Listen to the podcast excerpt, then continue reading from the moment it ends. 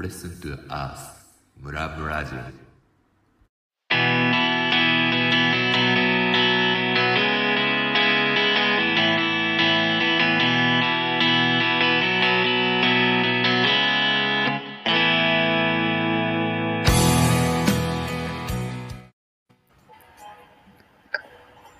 皆さん、今日はこんばんじゃ、こんばんはじゃなくて、おはようございます。おはようございます。おはようございます。ムラムラジオパーソナリティ佐藤恵理子です。三平です。はい。このラジオは、ローカルを愛してやまない地域のローカルプレイヤーの方をゲストに、活動内容や今後の展望について聞いちゃおうというネット配信型のラジオです。Spotify の方も配信してますので、フォローの方お願いします。さて、今日、第11回というか、なんかちょっと静かに始まってますね、今日。そうだね。朝の、はい朝のテンションどのくらいだろうっていうね。ああ、そうですよね。朝、ちょっと低めから始まりますかね。どのくらいから、そう、皆さんこんばんはじゃないテンションでど、朝のニュース的かなとか思ってたら、どのテンションかわかんなくなっちゃったんで、なるほどね、今日は普段夜、あの、おせっかいおかみとして、なにわ茶屋で飲食店のおかみをされている、みなうんと新潟県南魚沼市の奥野まりかさんのご出演ということで、時間帯を朝にずらして配信しています。よろしくお願いします。まりちゃん、ありがとう。眠いっしょ？ええ？あ、それがですね、夜遅くても、はい、朝早いんですね、私ね。はい、目覚ましより遅く起きたこと、ほとんどないです。いつも夜遅いっしょ？すげえ。夜遅いっしょ？そうですね、大体あの、かいまあ、で今、時短で9時にはクローズなんですけど、うん。通常であれば23時までやり、片付けをして、帰宅して、えっと、し深夜0時過ぎに帰ってきますけれども、そこから夜更かしタイムがちょっと始まったんですね。大体、まあ1時とか2時とか寝てるけど、6時前には起きてますよ、いつも。ショートスリーパーなんですーまで行かないんだけど、あでも昼間、へーちょっとだから昼間眠かったら寝ます。えでもいいよね。いません、会社員のは方い。申し訳ない。それは働いてる時間帯が違うだけだし、自己紹介をお願いする前に、軽く自己紹介が始まりましたが、はい奥野さん、自己紹介お願いします。はーい。えっと、奥野まりかと申します。えー新潟県南魚沼市在住です。えっと、生まれも育ちも、この南魚沼市六日町という、はい、ところです。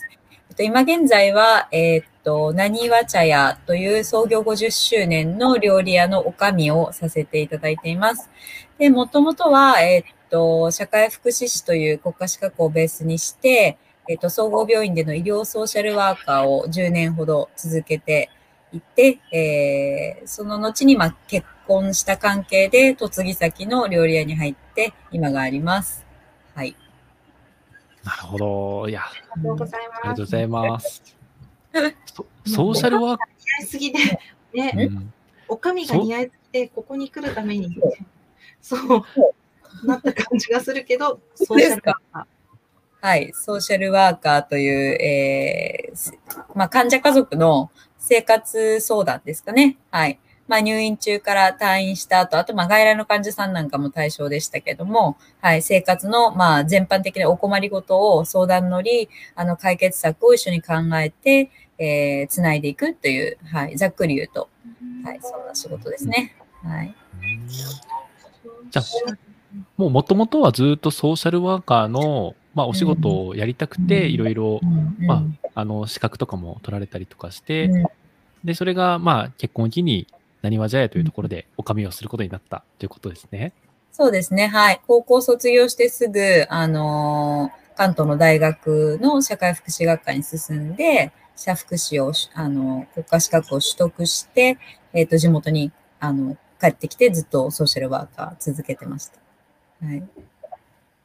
ほど、なるほど。うん。そのソーシャルワーカーになりたいきっかけは何だったんですか、そうですね。あの、それこそこの3人は、あの、エティックさん主催のローカルベンチャーラボのね、4期生、同期ですけども、そこで、じゃあなぜ自分がこういうことやりたいかの深掘りをしたときに、まあ改めて自分の中で確認したこととしては、やっぱり幼少期の原体験ですかね。あの、身内、まあもちろん私は、あの、体に障害が今、今のところあるわけではないですけれども、幼少期からあの知的障害の方とか身体障害の子が、まあ、一緒にこう学んで、学校の中でも学んでいたし、とてもあの身近に仲良くしていたんですね。で、そういう子たちと接する中で、まあ、中にはやっぱりいじめとか、いわゆる差別的なあの行動をするお友達を見たときに非常にこう強い違和感と怒りと、うんそれを経験したことがきっかけで、多分そこで多分自分の中の価値観が醸成されたと思います。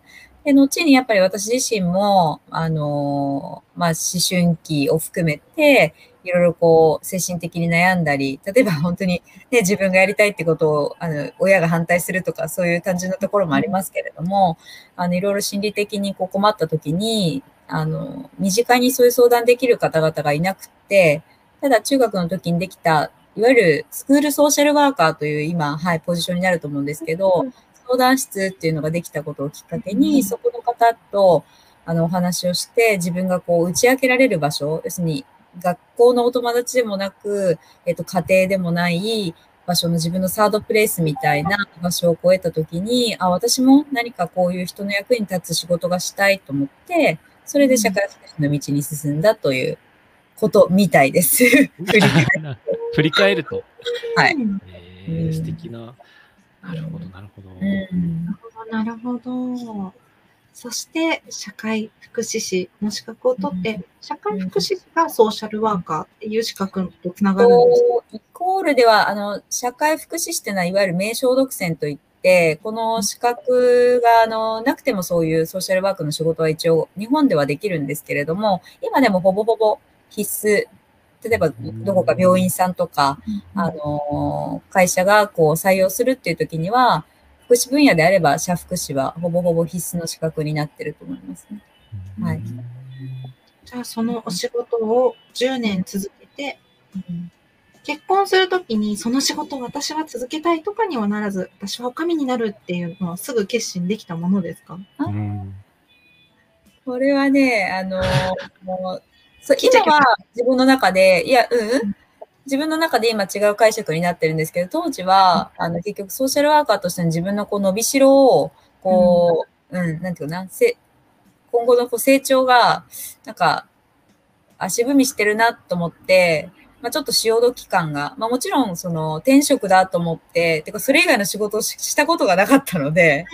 はい、転職だと自分に言い聞かせてずっとやってきたし、もちろん様々な患者さんとか他のあのプロフェッショナル方と出会う中で、あのすごくやりがいも感じていたんだけれども、やっぱり10年ぐらい同じ仕事を続けてると、なんかありません？二人も。なん。なんとなくこう、ちょっとこう甘んじてる部分とか、変にしがらみにとらわれている自分とか、そしがらみとらわれるね。するものあるあるだと思うんですけど、そういったところをみあの感じ取る中で、要するに狼、私のお姑さんが、あの、ちょっと膝を悪くされて、立ち仕事なので、まあちょっと早めに、あの、マリカちゃん入ってくれないっていうことで、お声がかかって、ね、家族から求められた時にこそ役に立たなければ、ここに嫁いだ意味がないと思ったので、じゃあ、あの、うん辞めますってことで、病院側には受け入れしていただいて、まあ、すんなり辞めて、で、でもね、これ、エリちゃん笑えるんだけど、おかみになったら、なんかものすごいみんなが、もう、本当おもともとね、おかみになるべくしてっていうか、うん。そうこう、この方が向いてるぞ、お前、みたいなことを、ええ。この方が向いてなかったってことみたいな、ち違うんだけど、まあ結局、こういうふうに私もおしゃべりなので、人が好きだし、なんかはい、あの、水を得た魚みたいな感じで、なんか生き生きしてるのを、あの、周りの方が、当時の、はい、同僚とかも含めて、すごく、あの、歓迎してくださったので、あの、そういう意味ではすんなりと、お上に今移行して、丸、ん？丸、5、ん ?6、7、8、9、10、6年、5年、丸5年か。経ちましたかね。はい。うんじゃおかみさんになった当初は、あんまりそう、今現在はご二足のわらじでソーシャルワーカーのようなあの働き方も、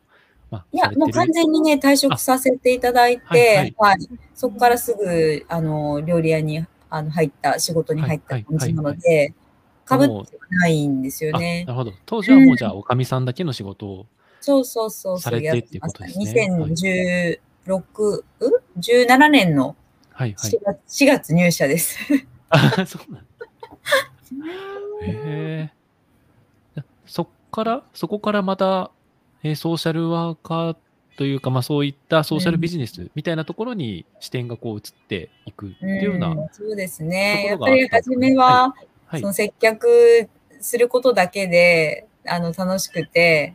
あのお客さんのとにかく笑顔を見るのが嬉しいっていう、ただそれだけだったんですけど、やっぱり私欲張りな人間なので、それだけじゃ飽き足らず、こうお話ししてるとね、あ、その方ってどうして今日ここに飲みに来て来られてるのかなって、うん。例えば、常連さんになると、昨日はあんなに元気だったのに今日すごい元気ないなとか、どうしてなんだろうとか思うと会社の悩みがあったり、生活の何か課題があったり、リアルに、あのね、ちょっと体調が悪かったり、いろんなことをこう、あの、お聞きする中で、やっぱここがおせっかい魂で、まあいろいろとこうね、あの、つなぎたくなったり、一緒に解決してあげたくなったり、で、あ、やっぱり私のマインドはソーシャルワーカーなんだっていうことに気づいたのは、はい、ここ1、2年ですかね。あここ1、2年なんですね。うん、そうそうそう。なんだね。もうなんか、おせっかいおかみっていうのが似合いすぎてて、なんか違和感がないから、違和感ないですね。ね、10年ぐらいやってるのかな。10年ぐらいはそう。すごい。それぐらいのか貫禄感ですか？六感あるある。あります、あります。ありがとうございます。なんか医療ってフィールドで、ソーシャルワーカーっていうより、このおかみっていうフィールドでのソーシャルワーカー的な立ち位置うんが、なんかね、しっくりきてるというか、飲んでるお客さんも、あれ？なんか すごい癒されるみたいな。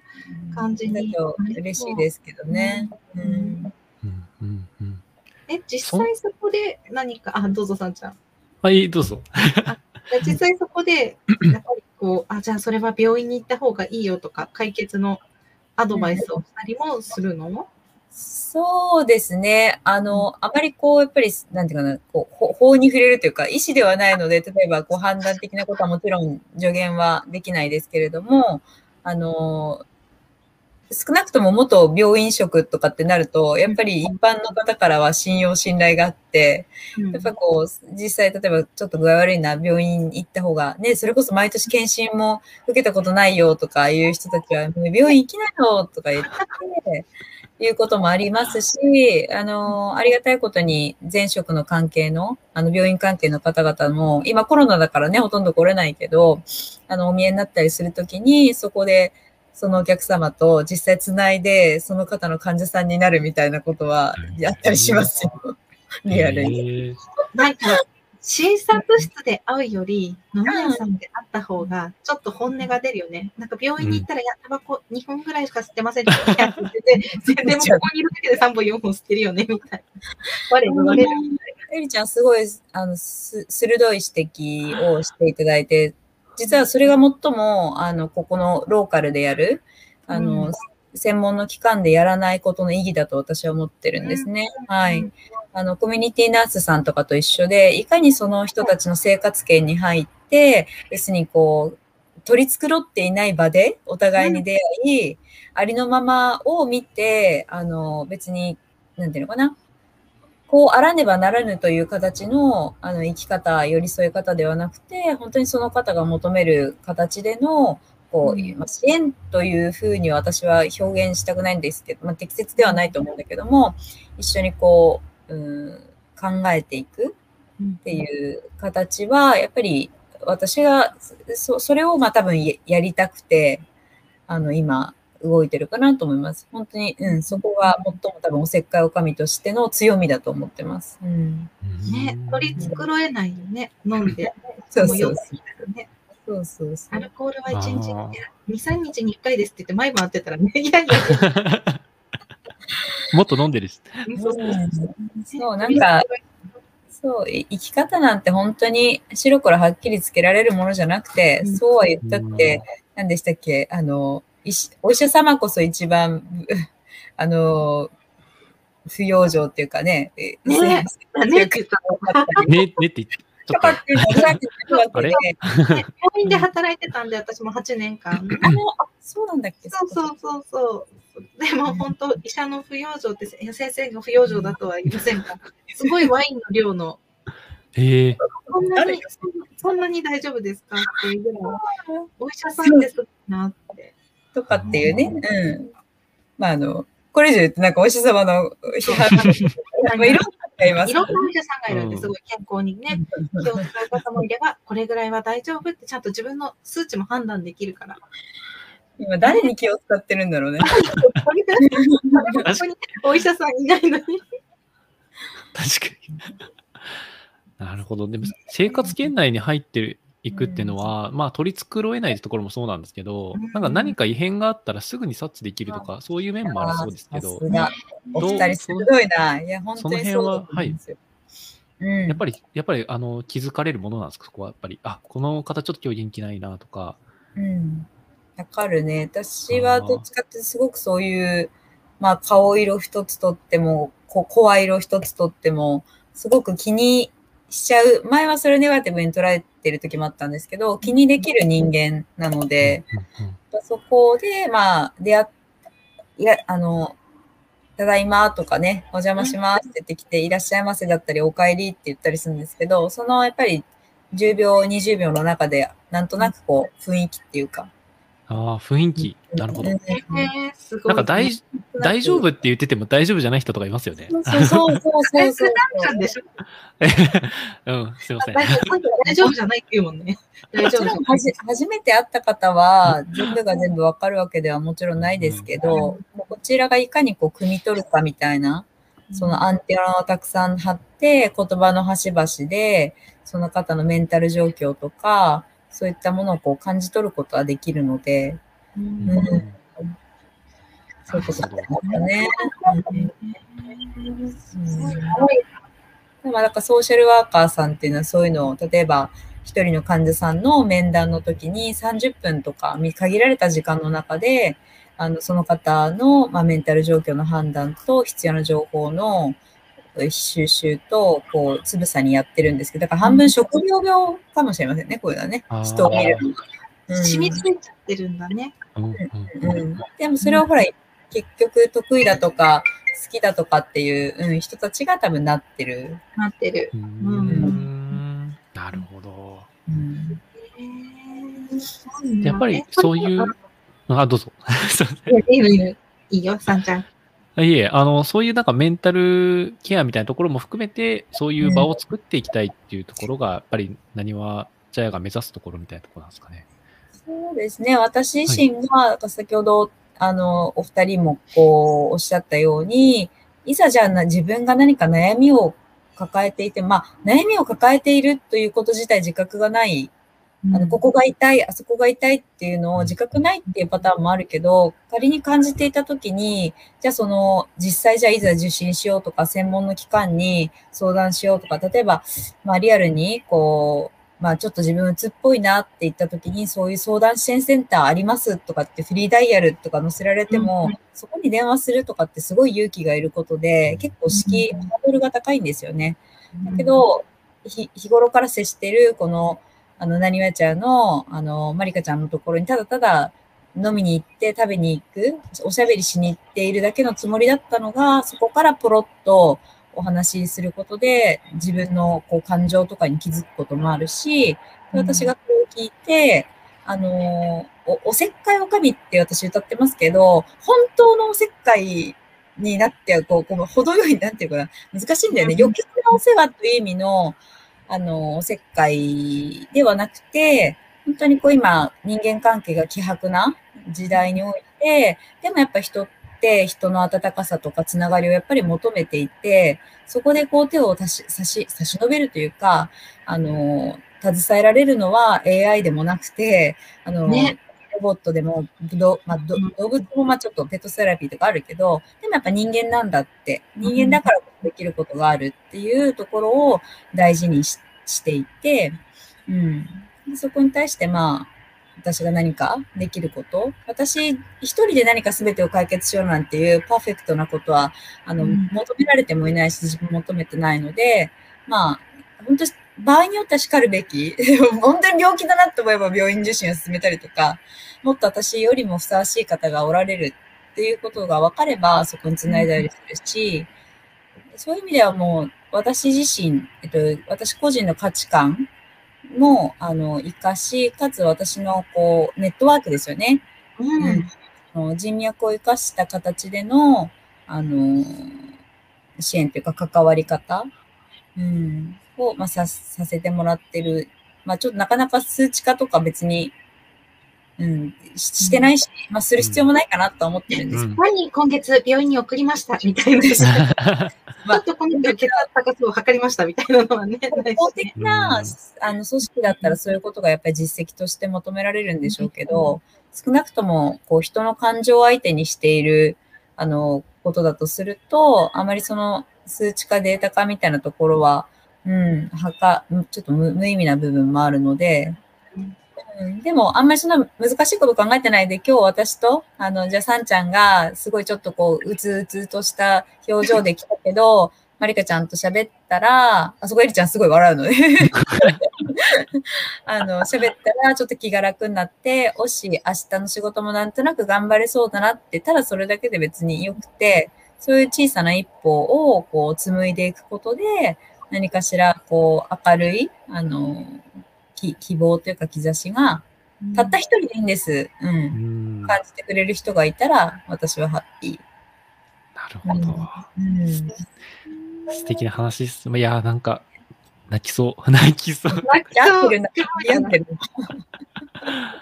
やーでもそこがなんとなくこう。街をこう。ねちょっと視点を広くして街全体を見ていくと、まあ、リアルにその社会問題として少子高齢化だけではなくて様々な人たちがあのどんな街においてもおられてでそれをこう例えば今ねデジタルも発達してオンラインも発達してるのでこの新潟南魚沼で例えばじゃあ孤独死しそうなマリカが奥のマリカがいた時に北海道のね、あの、エリちゃん、あの、東京のサンちゃんが救うっていうことももちろんあるけど、バタンってこう倒れてて、いざ助けるぞって言って、北海道から行きますって言っても、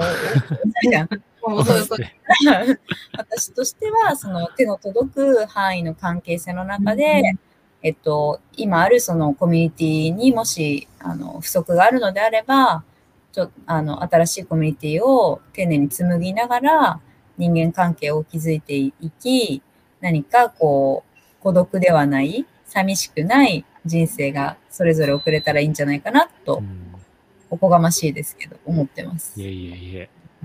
なるほど。ありがとうございます。はい。そしそして、はい。そして、あの、寄り添うスマイルというボランティア団体の方も活動されているという、はい。はい。どうなんでしょうか。はい。はい、ありがとうございます。はい、今、えっと、福祉ボランティアチームをこの春、えっと、一応私が代表ということで立たせていただいて立ち上げまして、えっと、コアメンバー、私を含めて8名で今活動しています。えっと、最終的には、あの様々な障害を持つ方、あの、高齢者の方、多様な立場の方々が、まあ、生き生きと、あの、生きていける街づくりということを、まあ、大きくは、あの、目指したいと思ってるんですけど、まあ、小さな一歩として、うちのコアメンバーでもある、あの、車椅子ユーザーの当事者の方の、こう、思いというかね、かねてからの、あの、夢に私たちも乗っかって、今は車椅子ユーザーの方々と共に、あの、理解を深めるということで、車椅子乗車の体験会ですとか、あの、バリアフリー化を促進するためのバリアフリー調査の、えっ、と、体験会であったりとか、そういった活動を今年度は、あの、させていただいてます。なるほはい車椅子ね。ど。ううんん南魚沼は車椅子の人が多いとかではないよね、きっとね。それはどこの地域、割合的にはで。すね人口の割り組みでちょっと数字が今上げられない、パッと上げられないんですけど、はい、あの、少なくともおられて、ただやっぱり、あの、外出するって言ったときに、あの、まず、まあ、バリアフリーマップですとか、そういったバリアフリー情報を集めたサイトみたいなものは、県独自のものとか民間のものとかね、今いろいろあるんですけど、まあ、そもそも情報が足りないとか、更新されないとか、やっぱりこう、外出する際にそういうバリアフリー情報ってものすごく重要なんですけれども、あの、ほとんどこう、使いにくい状況なんですね。はい。なので、私たちがまず、えっと、リアルにこの南大沼の飲食店などのスポットを回って、必要な情報を集めて、最終的にはその独自のバリアフリーのウェブサイトを立ち上げようということでへ考えてえます。うん。情報があっても、まあ、本当に理想的にはバリアフリーが進むことが望ましいので、うん。えーここはですね、雪国あるあるですけど、やっぱその雪を、はい、あのー、雪をなんとかする、雪の問題、雪雪雪害を、やっぱ、うん。できるだけ排除するっていうことが、やっぱり優先、街づくりにおいてものすごく優先課題、順位が高い、それは当然のことなので、例えば、えー完全フラットが望ましいですけど、小雪パイプがあったり、あの、えっと、歩道に水上がりしないように、やっぱり、えっうんと、横断歩道からほ歩道を歩く場所ですね、歩行者が歩く場所っていうのは結構傾斜があったりとか、あとリアルに、あの、除雪機が通ると、結構このか、こちらの地域は除雪上手って皆さんおっしゃるんですけど、やっぱりボコボコして毎回コンクリートが、あの、ずズタズタになるわけですよ。えその中で、車椅子で、この間も体験会やった時、やっぱ1センチ、2センチの段差がものすごく車椅子を漕ぐ上では支障になると。だけど完全フラットみたいなことはやっぱり、まあ、なかなか難しい。だけどできるところはやっていけるようにしていただけるように、例えば、あの、私たちの活動がもうちもうちょっとこう実績のある団体になれば、行政の提言をしたりとか、あるいは、そう、ここ最も伝えたいのは、じゃあ何かその段差が解消すぐされなくても、人の手があれば、気持ちがあれば、うん。うん、できることってあって、うんうん。あの、僕に。できること何かありますかって、何かお手伝いしましょうか？の一言が、やっぱり当事者の方々にとっては、最も、本当は、あの、嬉しくて、すぐ、あの、していただけることなので、そういった心のバリアフリー化も街の中にこう浸透していくといいなということで活動してます。うん。なるほど。大事だよね。心のバリアフリー化ね、うん。こう、ダイバーシティとかいろいろ騒がれてても、やっぱりそれが地域の人にね、浸透していかないことには、うんね街を車椅子で歩いてる人って普段からいる？南大沼に。多くはないですけど、いらっしゃいます。うん。で、ちょっと冬になると、やっぱりリアルにこう移動がしにくいので、やっぱり外出、ね、あの、機会も減ると思うんですけども、この暖かい時期は結構元気な方は出ていらっしゃるし、ただただやっぱり、まだまだ、あの、やっぱり一人で外出するには難しい、あの不安だなとか思っておられる方が多いので、そういう方々にも気軽に、あの、来てもらえるような、うんあの、ただただ、例えば、うちもね、料理屋やってる、ね、飲食店ですけど、あの、バリアフリー化されてますって、例えばじゃあ、うちのウェブサイトとかに載せるだけで、待ってるんじゃなくて、どうぞ、ウェルカムっていう、うん、形で、あの、分かっていただけるような何か発信を、うんまず、それが必要だと思うんだったら、自分の何わちゃやからまずそれを取り組んでいこうというふうに私は思ってますね。うん。なるほど。うんその、寄り添うスマイルの活動って、まあ、うん。その、まあ、将来的にはウェブサイト立ち上げるとかってことをお話しされてましたけど、まあでも完全にやっぱり、まあ、思いが強い方が集まって、こう、自主的にやられてるってことなんですよね。そうですね。あの、少なくとも、あの、こう、何か公募したわけではなくて、はいはい。私たちのコアなやっぱり価値観に共感してくれそうだなと思う人たちにピンポイントで声をかけて、賛同してきていただいてるんですね。ただ、はい。やっぱりあのリアルに本業がある中で今の活動をしているので、やっぱこう思いはあっても、なかなかこう動けずにおられる方もいますし、ただそういったところはこうリーダーとして汲み取りながら、今、あの動かしているような状況です。あとは今後、いわゆるこう人数が増えてきたりしたときに、組織化とかっていうこともあの検討事項ではあるんですけど、そういう中でこう自分のこう関わり方が変化していくっていうのは、まあ、私はもちろんのこと、他のメンバーにも言えることなので、あんまりこう、例えば何こう、次年度までにこれをしなければいけないああ、はい、はい。団体ではないので、そういう意味では、はいゆゆうんゆゆる、ゆるさがまたデメリットだと言われるかもしれないけど、もうこうみんなの気持ちをしっかり私も聞いて、あの、受け止めながら、こう、形作っていきたい。うん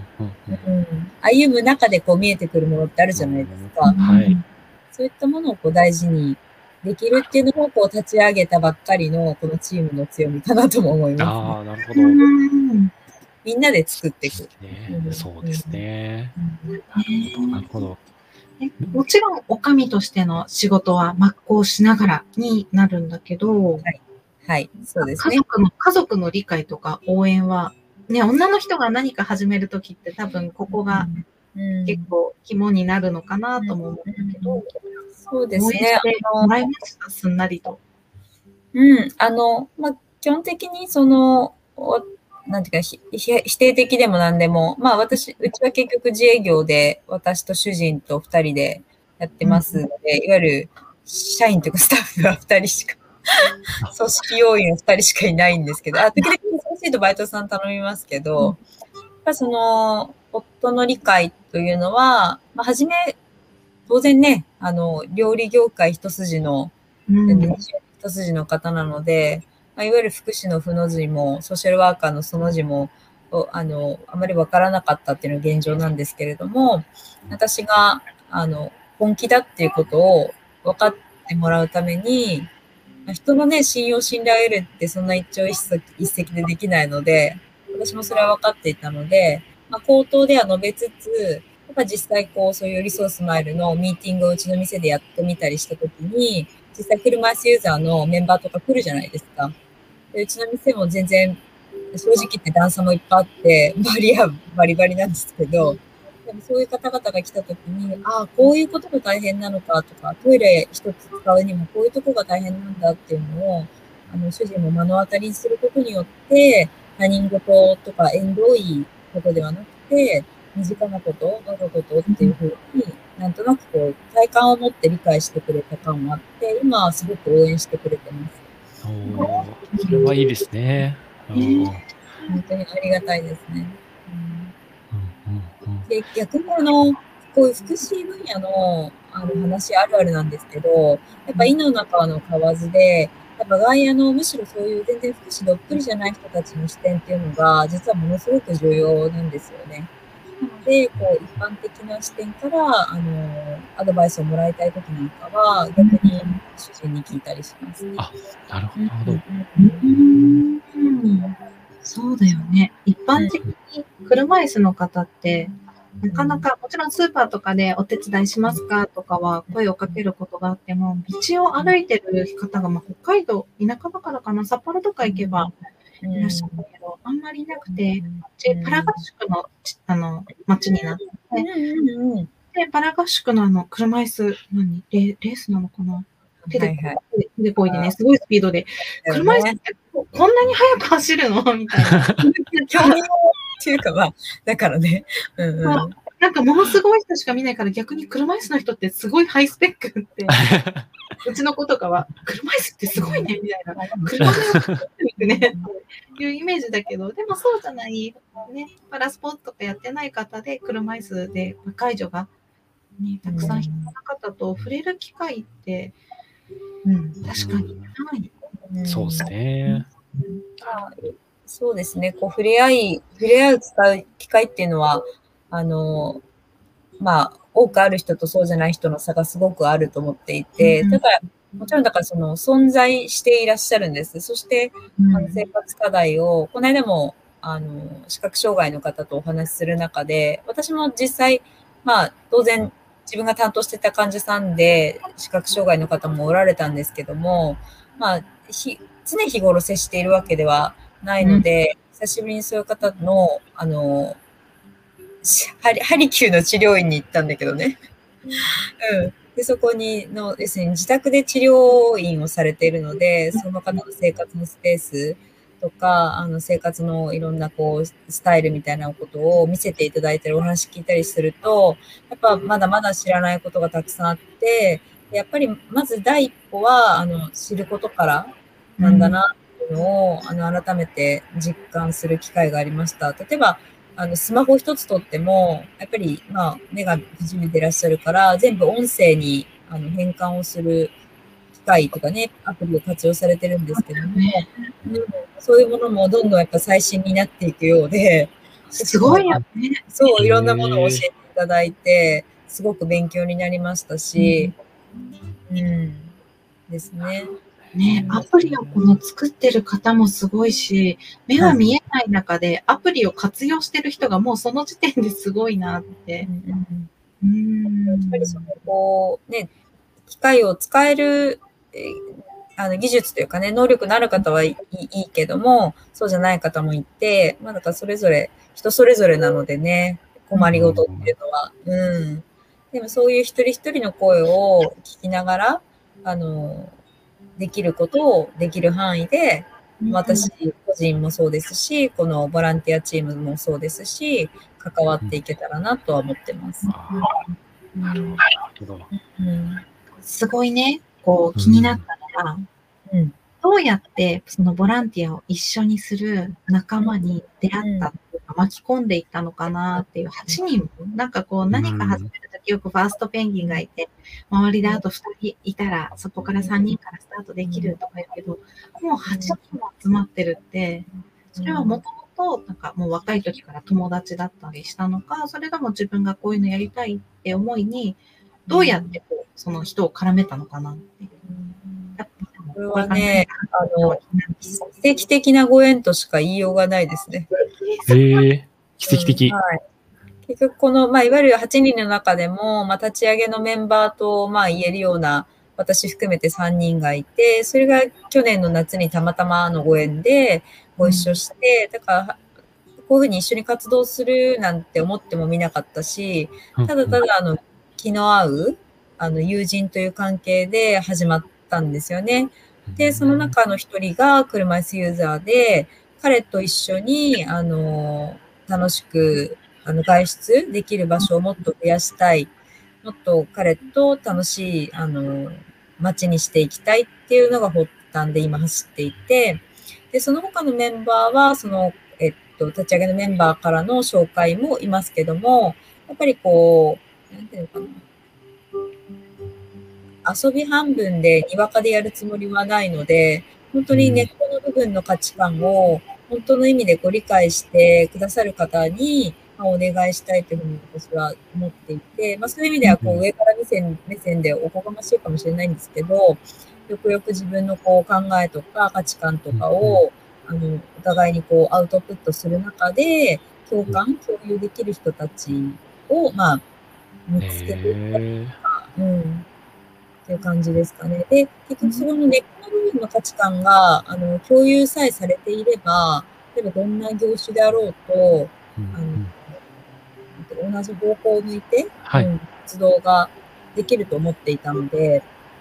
なので様々な方がいます。あの、あえーリアルに当事者で、そう障害の相談支援をしている人もいますし、リハビリのドクターとか福祉用具とか、いわゆるまあ本当に医療福祉のプロフェッショナルもいますけど、うんうん中には観光協会のメンバーがいたり、へー当事者ですけど、本業はあの石材屋さん、石屋さんああ、はいはいはい。とか、へ多種、多種多様です、本当に。へでそこーがやっぱり多様な視点でアプローチできるっていうあの強みかなとも思ってます。その医療福祉だけの人たちで固めるんじゃなくて、うんうん生きる上で困ることを解決しなきゃいけないことって本当に多岐ね、多種多様にわたるわけで、そういった時に、まあ、単純な話、その人生経験みたいな、そういうのもうんだったりしますけどね。やっぱ、うん。なるほど、なるほど。うん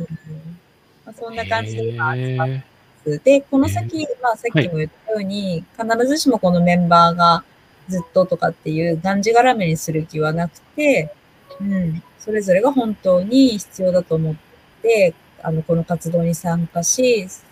あの、大事なことは、そう、立ち上げの時にみんなで、まあ、誓ったというか確認し合ったのは、少なくともその強制的な活動ではなく、あの、自分たちの、こう、生活とか本業に何かしら、こう、還元できる、あの、もの、持ち帰るものが、あの、あるというう活動にしていこうというのを、まあ、モットーにやってますかね、もう。うん。持ち持ち帰るもの？はいうん、なんていうか、それぞれが、あの、それぞれのせ人生って、まあ、大きく言うと、人生に生かされるような活動であるように、うん。はい。例えば、ここでの活動が、例えばここで出会った人たちが本業に生かされるでもいいでしょうし、自分の家庭で生かされるでもいいでしょうし、うん。そのメンバーにとっても、まあ、ね、メリットというとちょっと違うんですけど、ううん。ん、良き点が還元されるものがあるような活動でなければ続けられないじゃないですか。うん、わかります。はい。持続でこのラ可能な、ラジオもそう、そうそういう意味でもそう、持続可能な。はいそうですよね。うん。そういうことは、はい、大大事にこれからもしていきたいと思ってますね。うん。なるほど。その本当にじゃあねこの大大事にしたい価値めっちゃ気になるんだけど、何？そうですよね。根っこのその大共通認識、みんなの。ああ、そうね。それをこう言語化するって、そうね。あ組織言語化してないのに繋がったの？あ、言語化しますよ。しますけど、なんか今パッとこう、キャッチフレーズ的な、そうね。うーんと、まあ、寄り添うスマイルのその名前に込めた思いに多分象徴されると思うんですけれども、それぞれ人は、あの、なんか生きづらさを抱えていたりするけれども、そもそも生まれてきたこと自体にやっぱ価値があって、で、まあ自分自身自信がなくなったり、他人がこうね、信じられなくなったり、様々なことがあるけれども、まあ自分は一人ではないということと、あとは、あの、なんていうかな。自分が誰かから、えっと、笑顔をいただいて勇気をもらうと同時に、自分自身も、えっと、例えばどんなに障害があろうと、どんなにこう、人生で、例えば私もそうですけど、あの、つまずいたことがあったとしても、えっ、と、誰かを笑顔にすることができる、あの、生きる価値のある存在であるっていうこと。で、それが、こう、なんていうかな、お互いがですね、た助け合えるような、あの、社会を作っていこうっていう、なので、こう、寄り添う、寄り添う。うんうん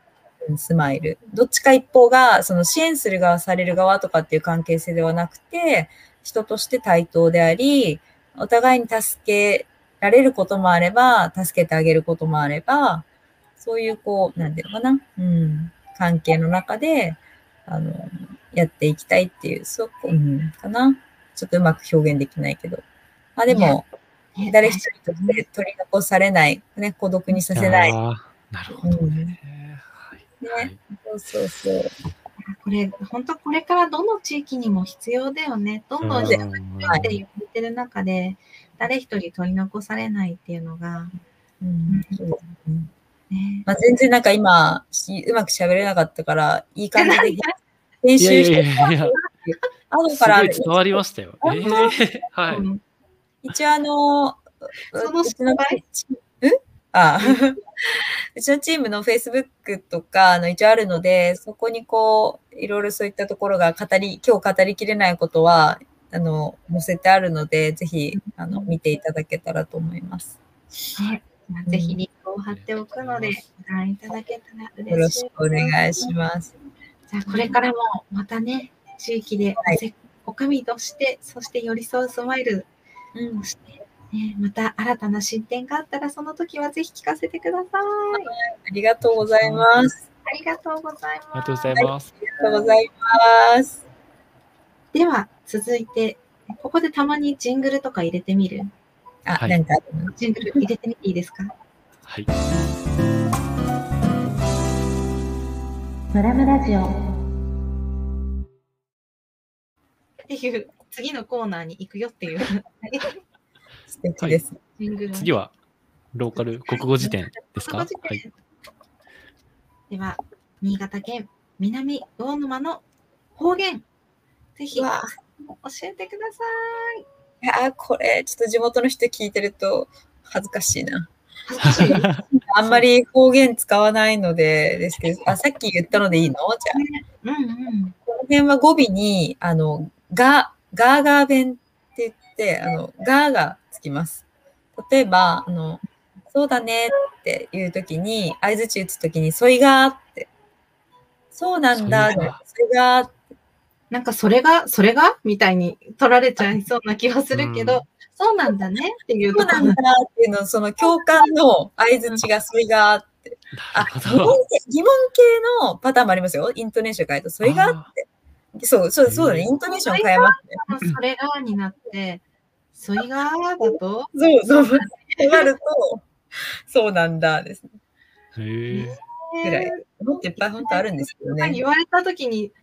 てね、受け取りそうだけど、ね。うんうんうん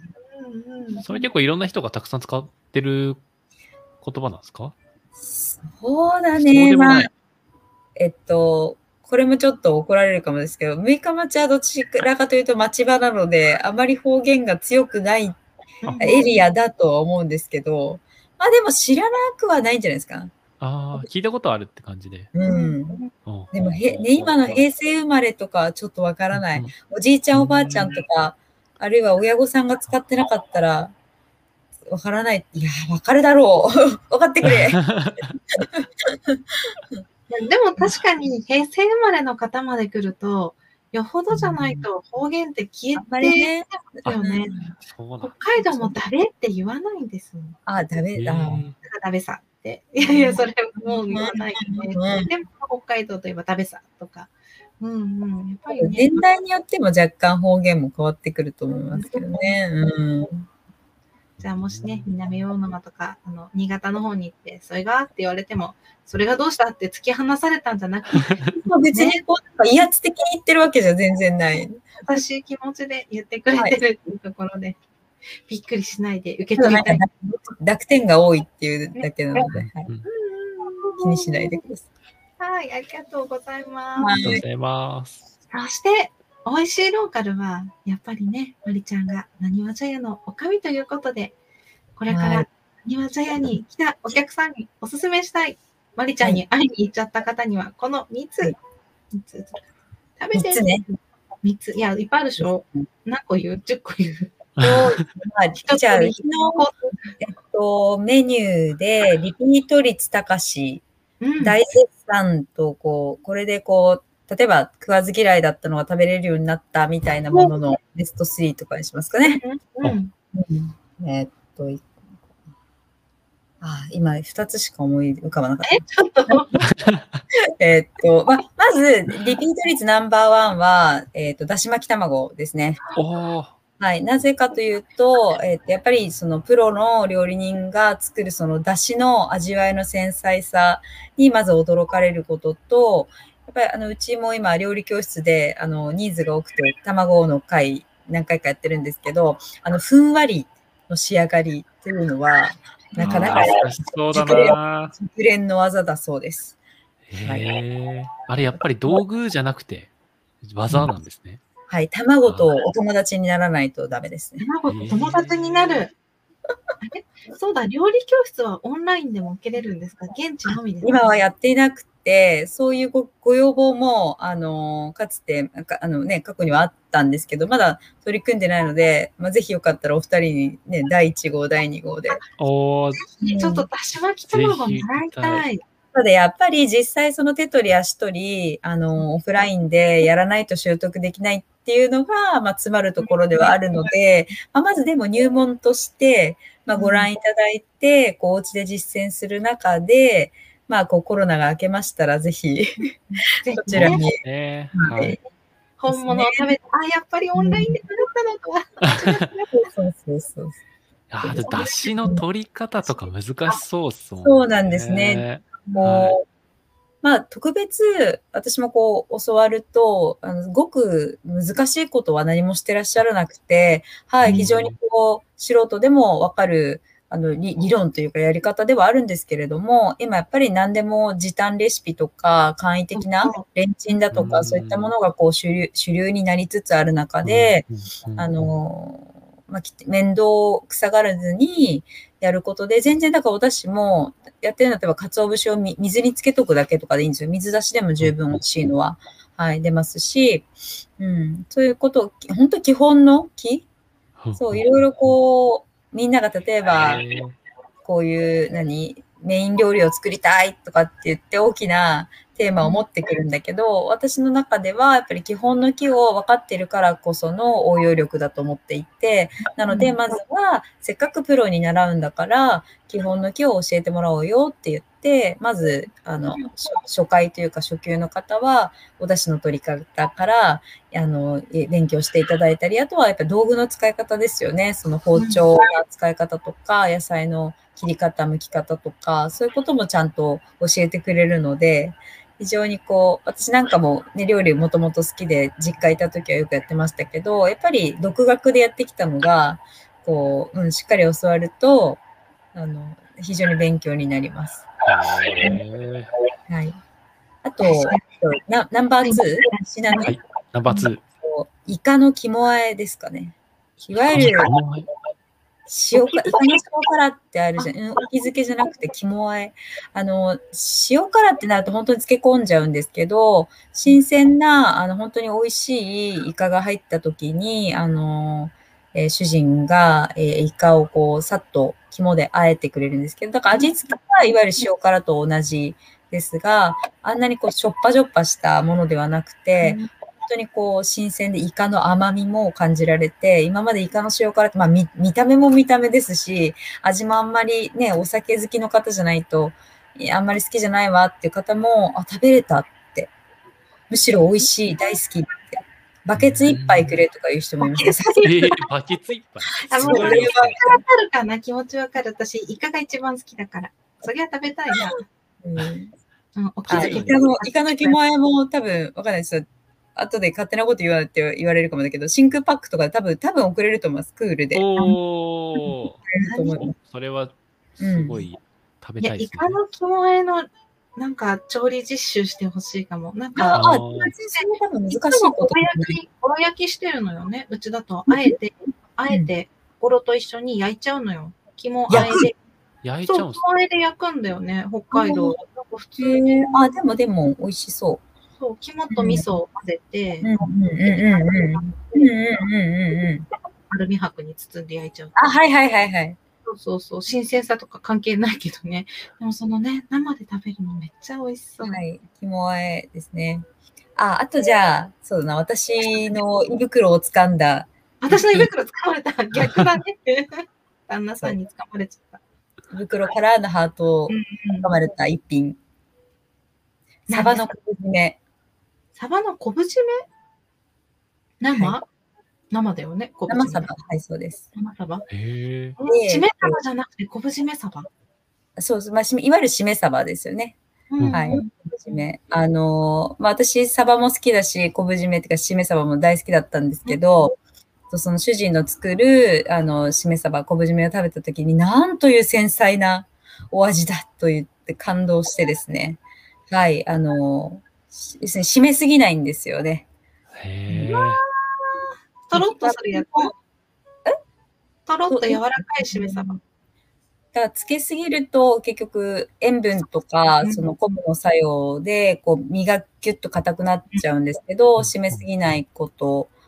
ですかね。うん。あの、これも真空パックで超配送できる。それすいません。お願いしここに、みたいな。後でつけるね。ここにお問い合わせみたいな。ですね。これは本当に。これ出すの忘れてた。そうだ。ね、ここに 最初から用意しておけばいいんだね。お申し込みはこちらへ。そうですね。そう、ちょっとオンラインショップとかはないんですけど、まあ、直接問い合わせていただき。うん。で、まだ結婚する前にそれを振る舞っていただいたときにものすごく感動した記憶がへ掴まれてた。ですね。味の繊細さってどこからなんですか？どういう、あその加減ですか？そうですね。塩加減とか、まあ、例えば、えっと、主人のその料理のモットーは何を食べているか、あの、かくははっきりわかるような味付けでって言っているので、例えばお野菜にしてもお魚にしても、その素材の味を殺さない味付けっていうのをモットーにしています。へうんえ、なるほど、なるほど。はいどれも食べたいね。美味しそうですね。お腹空いてくる。よかった。3つ三つ出てきました。よかった。前回のあの、エビちゃんのね、リトリートに絡めて、南魚沼 リトリートでマリちゃんのご飯が食べれたら最高だないいですね。今、勝手に想像したので、見てるかな？南魚沼リリトリート？リトリート、あの、ローカルでリトリートをして、こう自分と向き合う、自分の内面に気づいて、あの一歩じゃなくて半歩歩み出すリトリートっていうのをされてる方が前回ゲストとしうんて、うんうんうん。外で前回リトリートを実施されたんですよね。うんで、能登の美味しいものを食べる。あはいはいはい。うんうんうん、ちょっと私もじゃあ見てみます。美味しいは裏切らない。美味しいは裏切らない。美味しいは裏切らない。そうですね。そうそうあちなみにまあ、私のアピールとしては、ね、エリちゃんとも一緒にイベントやりましたけど、新潟県唯一のシードルアンバサダーということであ、リンゴのお酒の、はい、あの、やってますので、うちも、えっと、多分、少なくともこの中越ではうちだけだと思うんですけど、えっと、シードルのタップを、はい、つないで、グランドメニューで提供してますので、ぜひ飲みに来てください。ねさシードルといえば、もうマリちゃんっていう。はい、シードル好き。はい。そうなんです。すごいな。またね、秋になってリンゴの季節になってきたし、これからそう、これから、そう、うん毎年リンゴ狩りに、あの、ね、知り合いのとこに行きますけど、今年も行けるといいな。ううんん。リンゴ狩りは屋外だしね。そうそうそう。うんうんうん、私もリンゴ狩り行きます。はい。東京の人はあんまり行かない？リンゴ狩り。近くに。リンゴ狩り、長野、そうですね。うん長野、長野とかい、でもあんまり行かないですね。はでい。もこういうラジオって屋外でも配信できるのかな？できる。うん。そしたらなんかね、もしそのコロナのこともね、配慮して開催できるんであれば、その私のあのお世話になってるリンゴ農園さんにちゃんと、エリちゃんと、前、ほエリちゃんもね、北海道からちょっとお金かかっちゃうけど、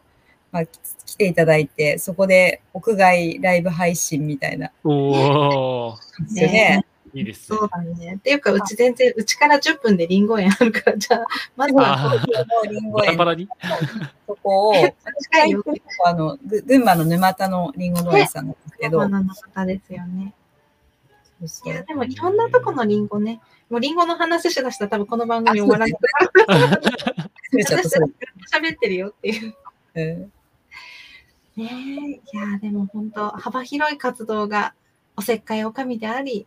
そして寄り添うスマイル、そしてシードルアンバサダーとしてね、お店で、お店でシードルのイベントもやっちゃうっていうところが、こまりちゃんのパワフルさだなと思って。あの、本当に、周りの人から、本当に、ね、人に私恵まれてるので、本当にいろんな方からいい刺激と、はい、あの、ご縁をいただく中で、支えていただく中で、本当に今があって、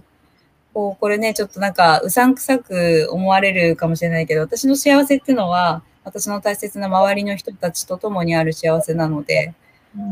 いや、うさんくさくないよ。いや、もうなんか、こういうこと言うと、えーなんか偽善ぶってるとかって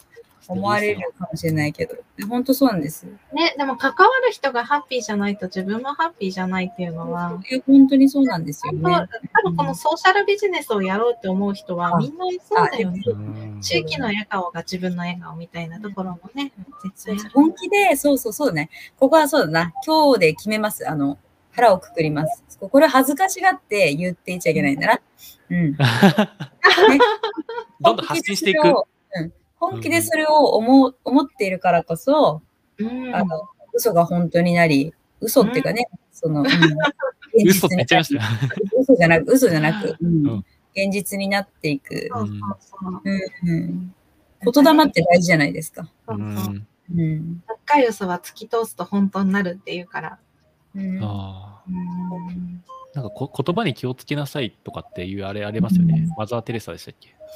なんかいつか行動になるからとかって。ああ、もう、もう、さんちゃん。私たち、地いいですね域の笑顔。いや、ね本当に言葉大事ですね。はい。いや、そんな、はい。じゃあ、はい、本日のゲストは、新潟県、え、すごいしまとめに入ったね。はい。いや、そんな、あの、パワフルな、あの、思いとか、もうすごいビシビシ伝わってきたので、なんか、今日も明日も頑張れそうです。あいや、さんちゃんが頑張れる番組になってよかった。はい、すいません。はい。皆さんも、はい、そうですよね。ね。ご覧いただいてる皆さんもそうですよね。はい。ということで、今日もさんちゃんが元気になったところで、番組も終わりたいと思います。まいちゃん、今日本当どうもありがとうございました。ありがとうございましたありがとうございました。そして最後までご視聴いただいた皆さんも本当ありがとうございます。あの、次回はもうちょっと早くですね、ライブ配信の予告をしたいなっていうのが次回の目標です。こんな感じですが、ぜひまたこれからもお付き合いください。はい、お二人ね、本当に今日はありがとうございましありがとうた。ございました。またよろしくお願いします。ありがとうございます。